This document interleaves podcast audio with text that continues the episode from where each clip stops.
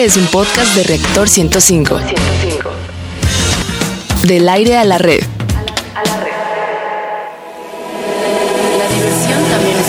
La diversión también es conocimiento.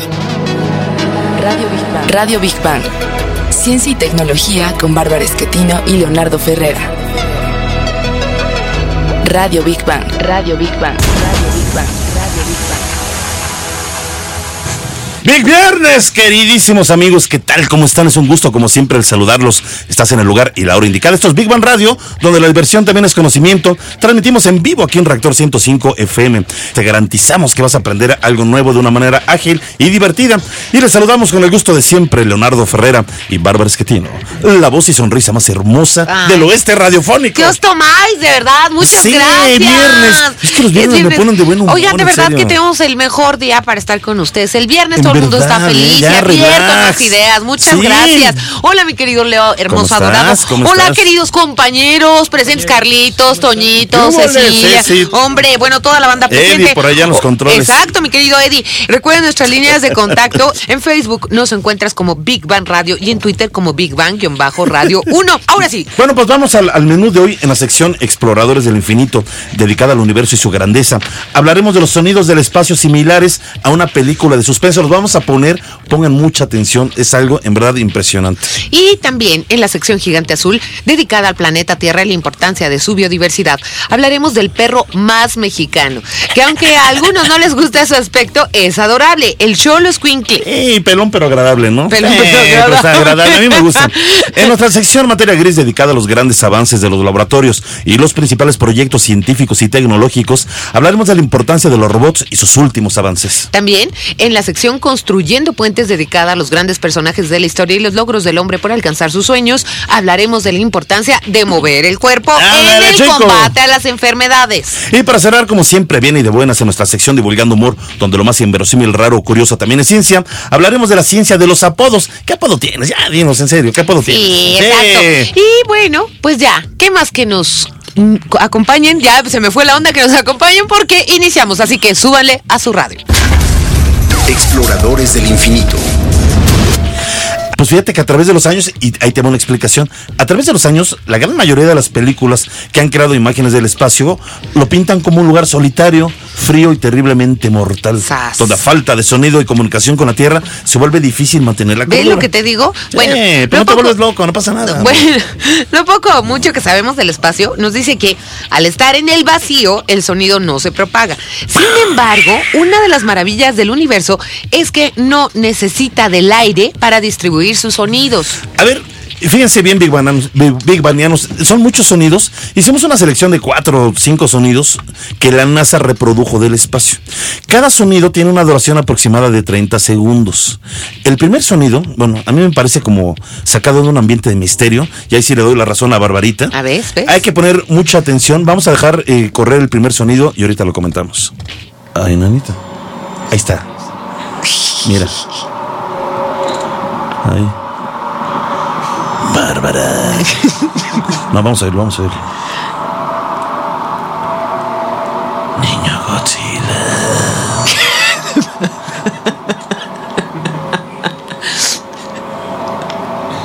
Toño. Ya.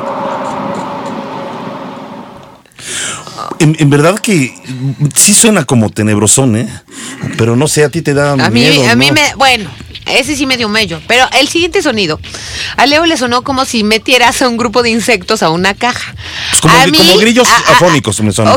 Y afónicos, Y afónicos, ok, sí. qué buena imaginación. Y a mí me sonó como si una nave se sumergiera en un hoyo negro. A ver qué te suena a ti. Déjala correr. Ah,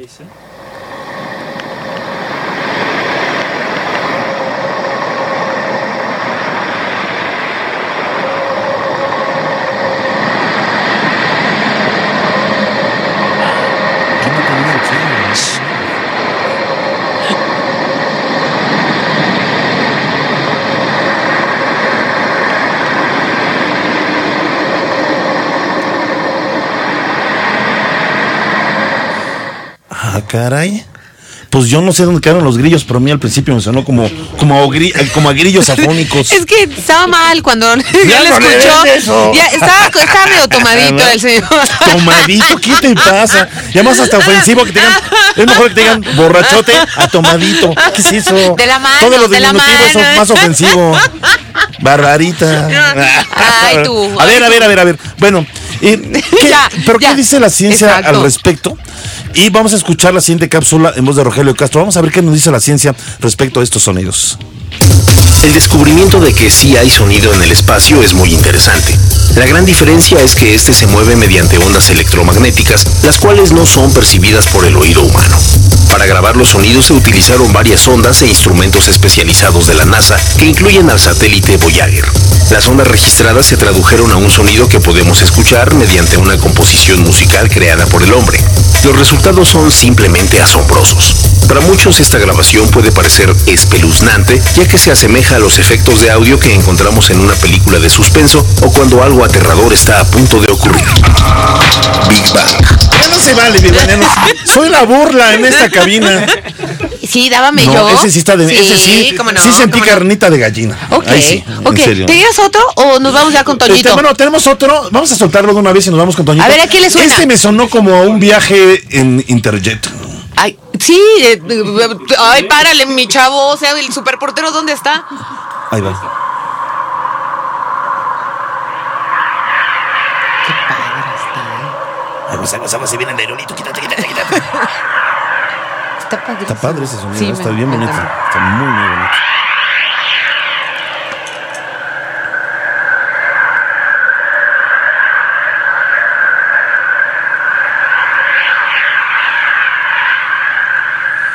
Qué hermosura, en verdad. Están ¿eh? hermosos, ¿eh? Sí. Impactantes, la Sí verdad. me gustó. Toñito, Toño y Díaz de la Sociedad Astronómica de México. ¿Cómo estás, Toño? Muy bien, ¿y ustedes? Bien, muy bien, muchas gracias. Pues aquí escuchando a los grillos broncos y viejos. A los grillos afónicos. Oye, a ver, estos sonidos eh, pues son interesantes. Eh, es lo que logra captar, digamos, la NASA y hace alguna reproducción ahí, digamos, eh, eh, que acaban dando estos sonidos, ¿no? Pero de que, pare- de que parece que hay sonidos, los hay, los estamos Claro. escuchando, ¿no? Sí, o sea, de que existen sonidos en toda la naturaleza, me o sea, incluye el cosmos, los hay. Pero que no haya una forma de propagarse en el espacio específicamente es otra cuestión muy diferente. Pero ¿a poco no crees que un, un- me imagino un aerolitos que va a una gran velocidad, una bola de fuego, ¿no? ¿No hará un sonido? Claro. El sol, Eh, el- imagínate. Si cuando de repente hay un flamazo en la cocina, ya se quemó mi abuelita. Soy el flamazo. ¿Qué pasa? Ahora- ¿Con por qué con tu abuelita? Bueno, no sé, me imagino la olla de frijoles que se prendió, no sé, en la cocina. Ahora, Hoy sí viene rarísimo el Leo, de verdad. Imagínate. Grillos afónicos, el corpus La abuelita La abuela que No, no, lo que pasa es que una vez mi bisabuela, este Carmen, en paz descanse, hace muchos años, yo era muy pequeño, nomás de repente soy un...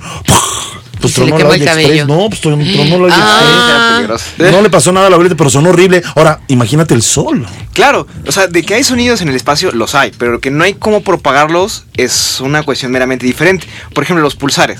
Los pulsares cuando están girando, cuando están en actividad... ¿Qué son pulsares, mi querido Toñito? Ah, cierto, los pulsares son, eh, imaginemos que son...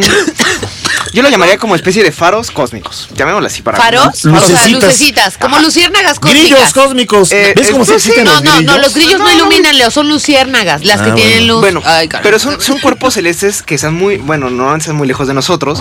Giran alrededor, eh, bueno, están en actividad, están girando y esos van emitiendo poco a poco en ondas de radio. Obviamente, si nosotros estuviéramos ahí al ladito, pues no lo escucharíamos, ¿no? Sí. Pero sí emiten en, en cierta onda que nosotros lo podemos detectar posteriormente y se genera un sonido. Que a Ah, partir de ese sonido pueden estudiar en cuánto están girando, a qué temperatura está, etcétera. Entonces, como hay, como tal, sí hay sonidos en el espacio, pero Las colisiones de objetos eh, eh, interestelares, pues deben ser en verdad impresionante. Y también yo me imagino las colisiones de hasta la basura espacial que los mismos astronautas pues han dejado ahí, pues obviamente algunas deben de colisionar. Y debe Claro, ser un el ruido dilema aquí es no, que, que tiene toda la razón, o sea, Toñito. eh, Yo no entiendo muy bien cómo pudieron captar esos sonidos si no hay manera de que se propague.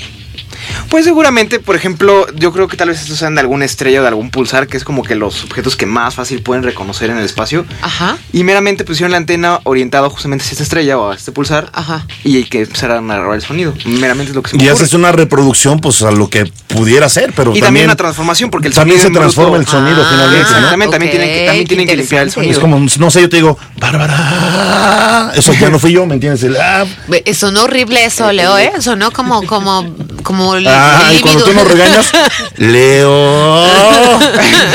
Pero yo lo digo, Leo, así, aprieta los dientes, parece pulsar. coraje. Pero bueno, el chiste es que si vamos al espacio, digo, si tenemos la oportunidad de hacer un viaje espacial, que no nos va a tocar, yo creo, a nuestra generación, ¿no? Pero si lo pudiéramos hacer, sí. podría, ajá, ok, este, podríamos hacer, podríamos escuchar algo. No. No. No, no podríamos. De hecho, sería fantástico, porque imagínense, así Sí. como tipo película de Star Wars o Sí, Star Trek, ajá. de que viajas y ¡puf! Sí, sí, las sí. explosiones o, O, o no sé, o un hoyo negro. Bárbara. Ay, ¿tú crees? Y que, llegue- Ay, y que llegue, no sé, a otra galaxia. Si se traga planetas, ¿te vas a escuchar tú, Leonardo? Pues no sé. Ay, no Dios sé. mío, por favor. No ya. Ya, Pero Ya, Toñito, hoy está Sí. contento, ¿eh? Hay que, de, de ver. Soy está contento. Hoy está contento. Pues no podemos escuchar sonidos bonitos, imaginarse que son Agradables. grillos, son campanas, son No, algo no, así. sí. Y aparte, o sea, bueno, algo que es, es como interesante, bueno, no es como tal de- del tema, pero o sea, los seres humanos nos han acostumbrado por la película, la literatura, lo que sea, de que en el espacio hay sonidos. Sí.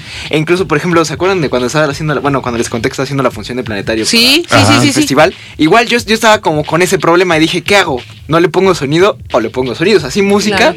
pero no puedo ponerle un sonido de una estrella explotando, por ejemplo, Sí. ¿no? O un planeta girando. Ajá. Porque meramente no es real y yo me quedé así como de, ah... Le hubieras puesto música clásica y te olvidas de Y al ya. final pues ya opté por lo que hacen la mayor parte de los de las empresas cinematográficas del país, digo, y todo el mundo de poner así cuando Tipo Star. Wars y cosas Ajá. así. Ok, la realidad es Pues es que a mí me gusta más como que impacta más. Toñito, muchas gracias por estar con nosotros. No, Muchas. Gracias. Toñito. Ahora sí no te perdiste en taxi, nos da No, mucho gusto. de verdad, sí, ¿eh? qué bueno que te orientaste, Sí, bueno, ahora de sí te verdad. orientaste. Muchas gracias, Toñito.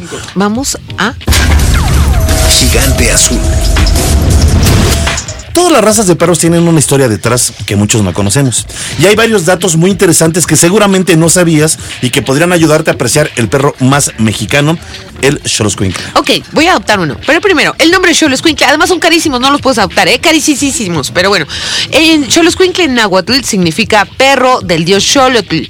La historia cuenta que Xolotl era el dios azteca de los gemelos, de los seres extraños o con alguna deformación y, por supuesto, del juego de pelota. Antes de volverse un perro de casa, el Xoloscuincle era criado como alimento No, por su carne. barbacoa, no. También era una importante fuente de proteínas para los aztecas. Se lo comían, Sí. ¿eh? en verdad. Bueno, también se consideraban perros curanderos por su piel pelona y cálida. Se creía que si el perro presionaba su piel en alguna zona de dolor, este desaparecía. Pobre perro, ¿eh? Sí, hombre. Lo, lo utilizaban para dolores de lo cabeza, comían, se lo ponían de asma, reumatismo, pobres. dolores musculares, insomnio, hasta insomnio y malaria. Bueno, pues gracias, pero estas son unas ventajas si usted quiere tener un Xoloscuincle, que gracias a su estructura pelona y piel suave, bueno, pues esta raza de perro no tiene pulgas, además de que es considerado un can hipoalergénico, no le hace a la, gente que tiene alergias. El Xoloscuincle tiene menos dientes que los perros comunes, en especial en los molares que se encuentran en la mandíbula. Y para conocer más de este maravilloso perro, vamos a escuchar la siguiente cápsula. Según una leyenda, este perro le fue entregado a los humanos por el dios mexica Xolotl como un regalo. Muchos de estos perros eran sacrificados y enterrados para acompañar al muerto al otro mundo. Dada su veneración en la cultura mexica, este perro es considerado como el perro mexicano. Pese a estar casi extintos durante la época colonial, hoy en día se les puede encontrar en varios lugares luego de que la especie fue rescatada. Algunas personas no comparten el gusto por este perro debido a su escasez de pelo, pero otros más los ven con gran aceptación, dado que son perros muy inteligentes, fáciles de educar y muy amigables. Big Bang. Y bueno, vamos ahora, saludamos vía telefónica a nuestro especialista, el doctor. Raúl Valadez y él es del Instituto de Investigación Antropológica. Doctor, ¿cómo está? Bien, muy bien, buenas tardes. Qué Buenas bueno. tardes. Pues ahora eh, pensamos hablar del perro Xoloscuincle para pues darle eh, pues honor a un algún animal eh, digamos 100% mexicano y bueno pues este perro eh, como comentamos eh, las culturas eh, prehispánicas los aztecas se lo comían y, y- y, bueno yo no sé si en verdad algún momento llegó a estar en peligro de extinción pero incluso los hemos visto en la calle Sí. y platíquenos de este perro doctor por favor Eh, bueno, eh, este es una raza de perro que yo diría que es 100% mexicana. Ajá. Porque incluso estudios de biología molecular que se han hecho, más los restos arqueológicos que hemos encontrado, Ajá. sitúan que, que México, el occidente de México, es el lugar de origen de estos perros y que todos, absolutamente todas las razas de perros pelones que existen en el mundo, desde Argentina hasta México, desde China hasta Perú, todos todos tuvieron un mismo origen que lo podemos ubicar aquí en nuestro país. Wow. Oiga, doctor, eh, hola, ¿cómo está? Mi nombre es Bárbara. Hola. Eh, doctor, eh, una pregunta, ¿y cómo es posible que solamente se diera esta raza de perro en eh, territorio mexicano? Digamos, ¿por qué no tenemos perros peludos? Bueno, en, en territorio mexicano, en todo el continente americano, eh, llegaron desde hace más de 10.000 años Wow. varias este, razas de perros, Ajá. junto con los humanos que atravesaban el estrecho de Bering. Sí. Todos eran perros medianos, muy tipo de perro del campo, eh, con pelo. Ah, Pero, eh, no, digámoslo así, no era el mismo tipo de perro, sino eran varias líneas de perros eh, que se fueron asentando en diferentes partes del continente. Aquí en México, una forma de estos perros con pelo en algún momento tuvo una mutación Sí. que derivó en que los individuos que se estaban formando no tuvieran una piel, digámoslo así, normal como todos, sino tuvieran esta piel de desarrollo incompleto Sí. y de ellos se derivan los lo que conocemos actualmente con el nombre de, de. Qué interesante. Pero eso ya fue aquí en territorio mexicano hace unos dos mil años. Ok. Eh, doctor Raúl Valadez, a ver, ¿este perro necesita algún cuidado especial por el hecho, obviamente, que estamos hablando de que no tiene pelo, de manera natural es así, o tal vez su piel es, eh, es, es más gruesa, es más resistente, o no sé si requiere algún tipo de cuidados especiales, o es como cualquier can? Para lo que sería la mayor parte del territorio mexicano, lo único que se requiere es, es tenerlo tan limpio como uno quiera estar de limpio uno, uno mismo, ¿no? Es decir, el baño, pues tanto como uno crea, un poco, uno como uno quiera, un poco de crema, jabón neutro, su propia toalla, Wow. o sea, un perro pelón lo puedes manejar igual que si fuera que si fuera un niño. En zonas más cálidas, en zonas, por ejemplo, en todo lo que es la península de Yucatán, ahí pueden llegar a tener problemas porque con toda la cantidad de insectos y sobre Sí. todo insectos tipo moscos o animales este chupadores, eh, pues Garrapatas. lo- sí, pues los, los pobres perros pelones pues se ven indefensos y, y eso hace pues que los animales ahí pues sí se la vean mal, pero fuera de lo que es ese ambiente cálido húmedo, en realidad un perro pelón puede vivir a su antojo en cualquier parte pues del continente, estamos hablando desde Argentina hasta México, este con un cuidado pues mínimo, mínimo nada nada que no conozca uno. Doctor, y, y, por ejemplo, eh, eh, ya entendimos que los cuidados pues son como de un niño por el tipo de piel, ¿no? Este, o una persona que es delicada, porque también yo uso jabón neutro. Pero rápidamente, ¿la alimentación es diferente? No, la alimentación es como la de cualquier perro, no hay absolutamente ninguna diferencia. Ok, doctor. Oiga, doctor, una última pregunta, ¿por qué son tan caros? ¿Se pusieron de moda o qué? ¿Por qué son tan caros? Eh, pues desde que en el siglo XX se empezaron a, a encumbrar como animales eh, de colección, como animales de concurso, Sí. pues ciertamente ahí la, la plusvalía de los animales iba en función de lo que era su pedigrí y el manejo por parte de los criadores. Eh, hace algunos años que todavía llegamos a ir a campo para investigarlos y demás, veíamos que en provincias te puedes encontrar perros pelones que te cuestan unos cuantos cientos de pesos Sí, pero obviamente pues no vas a tener de ellos papeles ni nada por el estilo. claro. Igualmente hay en muchos, muchos este, dueños que tienen sus camadas de perros pelones eh, o, o cholosquintes con pelo, sin pelo, porque que no hay que olvidar que hay de los dos tipos, Ah, que, este, que los puedes encontrar en páginas electrónicas y demás y que, este, que puedes llegar a, a, este, a precios bastante, bastante buenos, mucho más bajos que la inmensa mayoría de perros de raza, pero claro, hay que tener en cuenta eso, que estás comprando al perro o estás comprando a un producto con una factura. Esa, esa es la gran diferencia entre lo que puede ser un costo eh, módico o un costo este fuerte, depende para qué lo quieras tú y qué exijas a cambio. Pues maravilloso, en verdad aprendimos un poco más sobre este eh, maravilloso perro, el Choloscuincle. Y doctor eh, Raúl Valadez, le agradecemos muchísimo que esté con nosotros, el doctor eh, Raúl Valadez del Instituto de Investigación Antropológica. Le mandamos un abrazo enorme y muchas, muchas gracias por estar con nosotros en este espacio. No, al contrario, muchas Gracias. gracias a ustedes. Un abrazo, muchas gracias, doctor. Ok, vamos a nuestra siguiente sección. Materia gris. A ver, a ver, a ver. De entrada, los, los expertos en robots inteligentes señalan que un robot, fíjate, para que el hogar, este, em, para que no dé miedo, Ajá, ¿qué? debe ser de un tamaño y pesos moderados, es lo que dicen los expertos. Ah, ok, como de una persona de 12 años de edad, es lo que nos dijeron. ¿En serio? ¿no? Sí, sí, para que no les dé mello. Y bueno, debería costar menos que un automóvil, claro, claro, y poder operar en un hogar. Por eso, mucho. pues ve, también ellos piden lo mismo que yo, por eso debería trabajar con baterías recargables o tener la posibilidad de conectarlo al sistema eléctrico de la casa. A ver, solamente es necesario que tenga la inteligencia necesaria para. Ay, mira, ahí sí, ya te va a quedar muy bien. ¿Qué? Cocinar, poner, ¿Ves? servir la mesa, hacer camas, poder utilizar artículos, Claro, maquinarias claro, del hogar. Claro, Ah, tú quieres y todo bueno, fácil. esto en cuanto a robots en el hogar. Pero ¿cómo te imaginas que debería ser un robot en otro planeta? Si quieren conocer al robot Robert, te invitamos a escuchar nuestra siguiente cápsula. Un grupo de estudiantes de la Facultad de Ingeniería de la Universidad Nacional Autónoma de México, denominado UNAM Space, desarrollaron un robot con capacidad para desplazarse, tomar materiales y detectar obstáculos. El objetivo de este robot es participar en un concurso de la NASA de prototipos de máquinas exploradoras de la superficie de Marte. El robot rover pesa alrededor de 22 kilos. 13 estudiantes construyeron el aparato que cuenta con inteligencia artificial. El proyecto se denomina UNAM Space y busca que los cerebros no salgan de México a trabajar a otros países, sino apoyar a la Agencia Espacial Mexicana con este tipo de equipos que podrían llegar a Marte. Big Bang. Y estamos hablando del robot Robert. Y están con nosotros en cabina de Big Bang Radio Javier Germán Chicotencatl Rosas y Luis Gerardo Gutiérrez Trejo. A ver, chicos, ¿qué representa para ustedes diseñar un robot eh, de estas características en un concurso tan importante convocado por la NASA? El robot Robert. A ver, platíquenos. ¿Es Rover o Rover? Ah, pues se, se le deno- denomina este tipo de robots. Ajá. Un poquito más, si te pegas al micrófono. Claro, amigo. Se le denomina este tipo de robots eh, rovers. Ah, Rover. Que son exploradores. Ok. Pues platícanos las características de este robot. Ah, bueno, este robot consta de, de la parte mecánica de, de cuatro partes fundamentales. Ajá. La tracción, muy importante para avanzar. Claro. Eh, el sistema de depósito, porque es un robot que tiene que buscar diferentes tipos de muestras. Piedritas. O sea, ¿no? sí, levantando piedras es el, el asunto.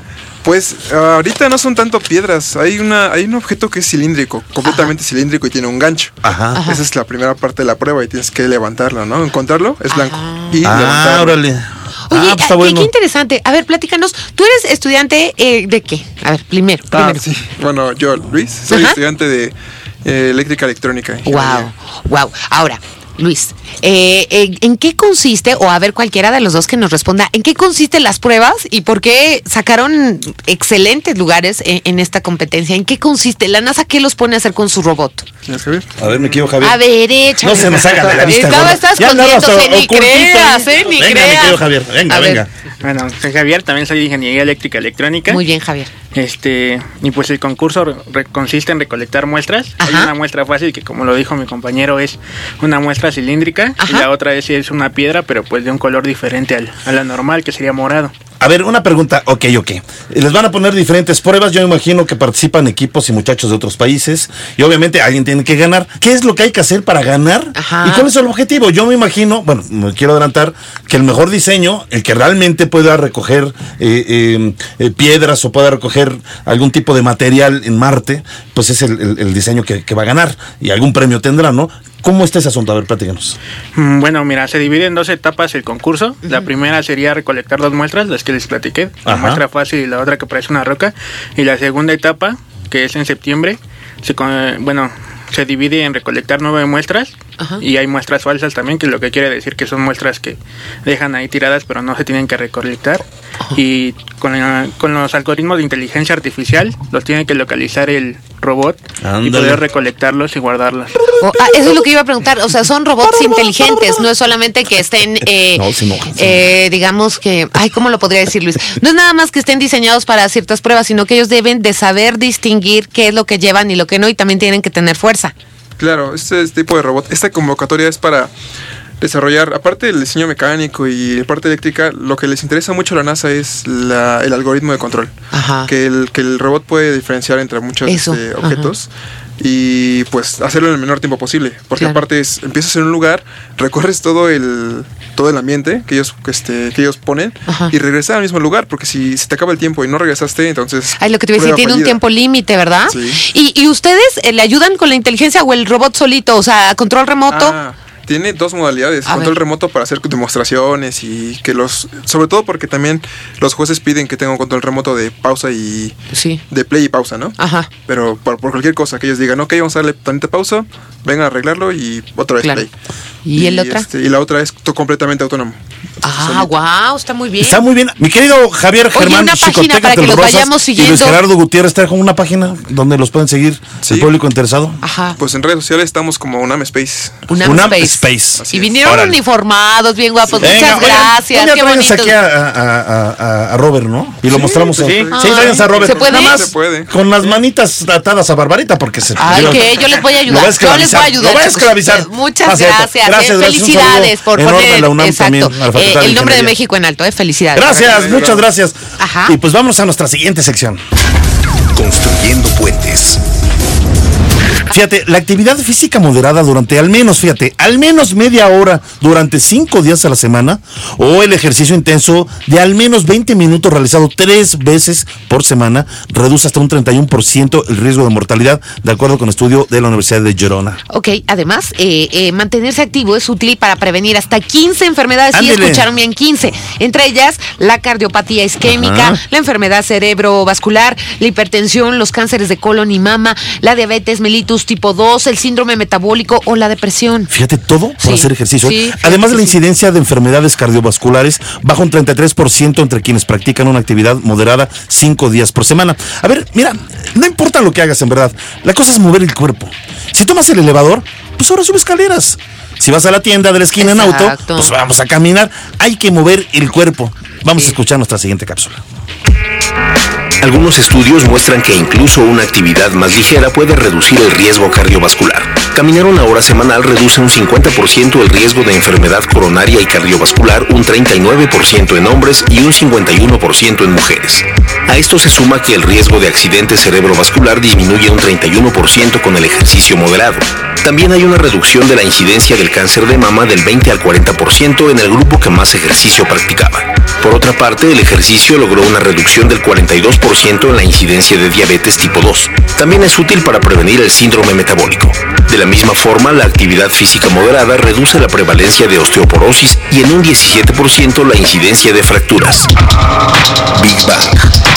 Y estamos hablando de lo benéfico que es el ejercicio. Fíjense que el cáncer de próstata es el padecimiento oncológico de mayor incidencia en hombres en México, desafortunadamente, y el que ocasiona más muertes por complicaciones derivadas de esta enfermedad, al cobrar la vida de alrededor de 5 mil mexicanos anualmente. Y fíjate, aquí vamos a relacionar eh, pues esta enfermedad con una carrera muy, muy importante y que yo les eh, pido, queridos bigbanianos, que corran la voz, Sí, incluso participen favor. ustedes.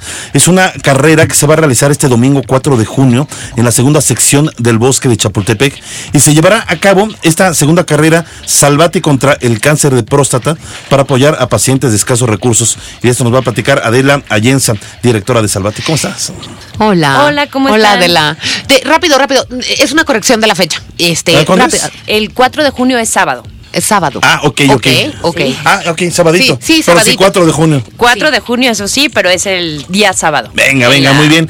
Pues sí, ese Bienvenida. entonces, como decíamos, la segunda carrera Salvati contra el cáncer de próstata. Platícanos, este, Adela, por favor. Así es, muchas gracias por la invitación y. No, hombre, un gusto, un gusto y estar ¿verdad? aquí con ustedes. Qué Bueno. Gracias. Salvati es el segundo año que realiza esta, esta carrera en contra Ajá. del cáncer de próstata. Desde el año pasado, Salvati ha realizado campañas de concientización. Sí. Cree que es muy importante que los hombres en México, y no solo los hombres, sino toda la familia, Sí. eh, tenga muy claro la importancia de checarse Oye, ¿a partir de anualmente. qué edad yo...? En los hombres es a partir de los 40 Sí. si tienes algún No. este, Antecedente. antecedente Sí. de cáncer Sí. directo como padre, tío, abuelo, hermano. o Solamente de hombres, no, eh, por ejemplo, si tu madre no tuvo algún tipo de cáncer, ¿te puede dar? También es así, es genético, entonces los hombres se tienen que checar a partir de los 40. Ok. Eh, y si no, a partir de los 45. Es una vez al año. Sí. Eh, Salvati queremos romper tabús y salvar vidas. Sí. Porque Sí, en México son tabús, hay tabús, ¿verdad? Eso es lo que pasa y también a hay mí sí me da falta. medito, o sea, digo, no, es tabú, yo lo sé, es tabú. Claro, es que falta falta información, ¿no? Sí. Nosotros pensamos en eso. Este, el hombre no se hace los exámenes y las cifras que tú dabas son Sí. muy ciertas. Sí. El problema que cuando al hombre le detectan cáncer en México, lo detectan en etapas muy avanzadas. Sí. Es el tan famoso 80-20, ¿no? Sí. En el resto Así del es. mundo, el 80 son etapas, eh, primeras etapas y el 20 en avanzadas. Aquí estamos a la inversa. Así Sí, es, así es. Y eso es lo que Salvati quiere romper, quiere que los hombres y las familias tomen conciencia de esta importancia de checarse, de hacerse dos pruebas, es el antígeno prostático Sí. y el tacto. Sí, es lo que le tienen más miedo a los Ese hombres. es el que le saco. Desafortunadamente, pero. ah, Pues ¿qué, qué tan de cierto es que, mira, ya todo el mundo dice, no, a los 50? Ya así es tan frecuente lo del cáncer de próstata que le comentaron incluso a mi hermano, a los 50 no te preocupes, te va a dar algo en la próstata. O sea, eh, ya todos lo dicen. Y y en la próstata te pueden dar varias cosas, ¿no? Ya digo, yo no soy urólogo, Sí. pero los urólogos te dicen que puede haber una inflamación, Sí. hay infecciones Sí. benignas. No siempre tiene que ser cáncer, Sí. ¿no? Pero sí es importante checarse. ¿Por qué tienen que hacer estos dos exámenes? Sí. Con cinco minutos que a lo mejor cambias de mentalidad, pero salva tu vida, ¿no? Sí. Eh, el cáncer de próstata es uno de los cánceres que avanza más lentamente. Esto quiere Dios. decir que si Hay cada probabilidades de un salvarte, año, claro. Así es, y que lo encuentren, si te lo van a encontrar va a ser en etapas muy tempranas, donde el tratamiento es muy sencillo, la calidad de vida la vas a recuperar inmediatamente y el tratamiento es casi no invasivo, a diferencia de una etapa mucho más avanzada donde los tratamientos son muy fuertes y puedes tener otras complicaciones. Sí. As- Así como avanza tan lentamente una vez que el cáncer de próstata Ya, sale de la exacto. próstata, es un cáncer que puede viajar rápidamente, cabeza, espalda. Estamos hablando de problemas de impotencia, Por de ganglios. problemas de, así es, ¿no? De falta de caminar, de derrames, o sea, es, a esos grados pueden llegar. A ver, Adela, por ejemplo, eh, algunas personas he escuchado ese comentario o esa creencia de que si se operan, Ajá. pues ya su vida eh, Sexual. ya no va a ser funcional, Ajá. va a decaer. Todo el mundo y, piensa y- eso, Y hay ¿verdad? muchos hombres que dicen, no, yo no me hago nada, no me hago nada, pues porque pues yo quiero seguir activo, pero pues creo que eso es una mentira. Es decir, si se atienden a tiempo, creo que serán hasta más funcionales Exacto. finalmente, ¿no? Exactamente, ¿no? Porque aparte van a ser más funcionales, van a ser personas sanas. Nos das otra vez las bases y mm, ya eh, te despedimos. De... Muchísimas gracias. Sí. Eh, Sí, muchísimas gracias. Les invito a la gente a que se inscriba. Por se favor. pueden inscribir en www.asdeporte.com. Ajá. Ay, súper. Muchas bien, pues, felicidades. cuatro- Qué bonita sábado labor. 4 ¿eh? de junio. Muchas gracias. Segunda carrera Salvati. Gracias Adela Allenza, directora de Salvati. Un abrazo enorme. Y vayan a correr, éxito, ayuden, éxito ayuden, en esta- ayuden, en de esta verdad. carrera. Muchas gracias. Muchas gracias y hasta luego. Hasta luego. Y vamos a, Vamos a nuestra última sección. a nuestro último con los Big Banianos. Divulgando humor. Es común que la gente, por alguna característica física o de su personalidad, pues se le atribuye un mote o sobrenombre que muchas veces impone el propio nombre. Ha habido algunos famosos, por ejemplo, el Che. Sí. Es una palabra comúnmente usada en Argentina para denominar a cualquier persona sin ningún tipo de especificación o bien para acentuar alguna expresión. El popular revolucionario argentino Ernesto Guevara lo pronunció tantas veces en Cuba que la gente no tardó en reconocerlo como el Che Guevara. Che Guevara. Bueno, el nombre real del filósofo griego Platón era Aristóteles y dicen que le gustaba mucho practicar la lucha y su entrenador Aristón le llamó Platón porque tiene un cuerpo algo ancho y para no llamarle gordo preferían llamarle con ese mote. De ahora en adelante, Bárbara, te pediré que me llames Platón Leo, por favor. Por favor. Oye, oye, no, fíjate. ¿Qué tal el apodo de otro famoso en la historia? Sí. José Bonaparte, Sí, hermano mayor de. Napoleón Bonaparte, Sí. le decían Pepe Botella, o sea que era bien en pedo, Cris. Sí. Yo conozco varios Pepes Botellas en Yo pedo, también. En serio, ¿eh? Sí, sí, sí, sí, sí. Bueno, en la historia de México también hay varios famosos con apodo. Ahí les van. Miguel Hidalgo le decían el zorro. Zorro. José María Morelos, el siervo de la Ándale. nación o el rayo del sur. Sonó como An- luchadores. Sí, ¿verdad que sí? Antonio López de Santana, el pata de palo Ándale. o 15 uñas por aquello de que le gustaba quitar cosas, pero no es cierto, no era tan malo. Benito Juárez, el impasible. Siqueiros, el coronelazo. Lázaro Cárdenas, el tata. Francisco Villa, el centauro del norte. Órale, pero mira, de acuerdo con investigaciones, entre más cursi, fíjate, ojo, entre más cursi seas con tu pareja y viceversa, podrán comunicarse y entenderse Ay, sí, qué mejor. las Tendrán parejas, mejores ¿verdad? formas de expresar su amor, así como felicidad y Ay, estabilidad.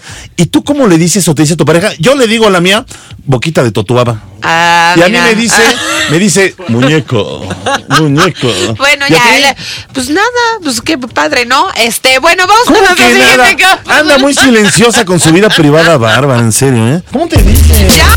De acuerdo con esta investigación publicada en la revista Relationships, tu satisfacción y la de tu pareja están directamente relacionadas con el uso de apodos, ya que esto fomenta una buena comunicación, lo cual ayuda a mejorar su relación. El uso de apodos cursis y cariñosos produce una relación positiva en el cerebro que incentiva el apego entre la pareja.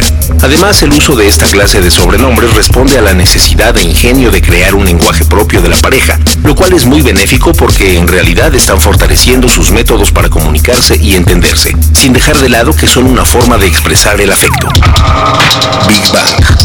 Ay, Barbarita, hermanos, ya, ¿cómo te ya, ya, decían? tenemos que terminar. Ya nos vamos. Agradecemos a la producción de controles técnicos, a Eddie Gobea, en la producción general a Carlos Serrano, Ceci Mazariego asistiendo a la producción, en redes sociales a Gaby Chulín, en la locución de las cápsulas a Rogelio Castro y a todos nuestros queridos investigadores y colaboradores científicos que amablemente participan con nosotros en cada emisión. Y recuerden, queridos Big Banianos, sin ustedes este programa tampoco sería posible. Gracias por estar con nosotros. Nos despedimos, Bárbara Esquetino y Leonardo Ferrer. Hasta la próxima semana, en punto de las 11 de la mañana, estos Big Bang Radio, donde la versión también es conocimiento. Tienes tu apodo, escríbenos. Sí. Te queremos, Big Banianos. Feliz fin de semana. Bye. Bueno, me dicen la dragona. Adiós. Ándale, ya dijo. La diversión también es conocimiento. Radio Big Bang. Radio Big Bang. Ciencia y tecnología con Bárbara Esquetino y Leonardo Ferrera. Radio Big Bang. Radio Big Bang. Radio Big Bang. Radio Big Bang. Esto fue un podcast de reactor. Podcast de reactor. Del aire a la red.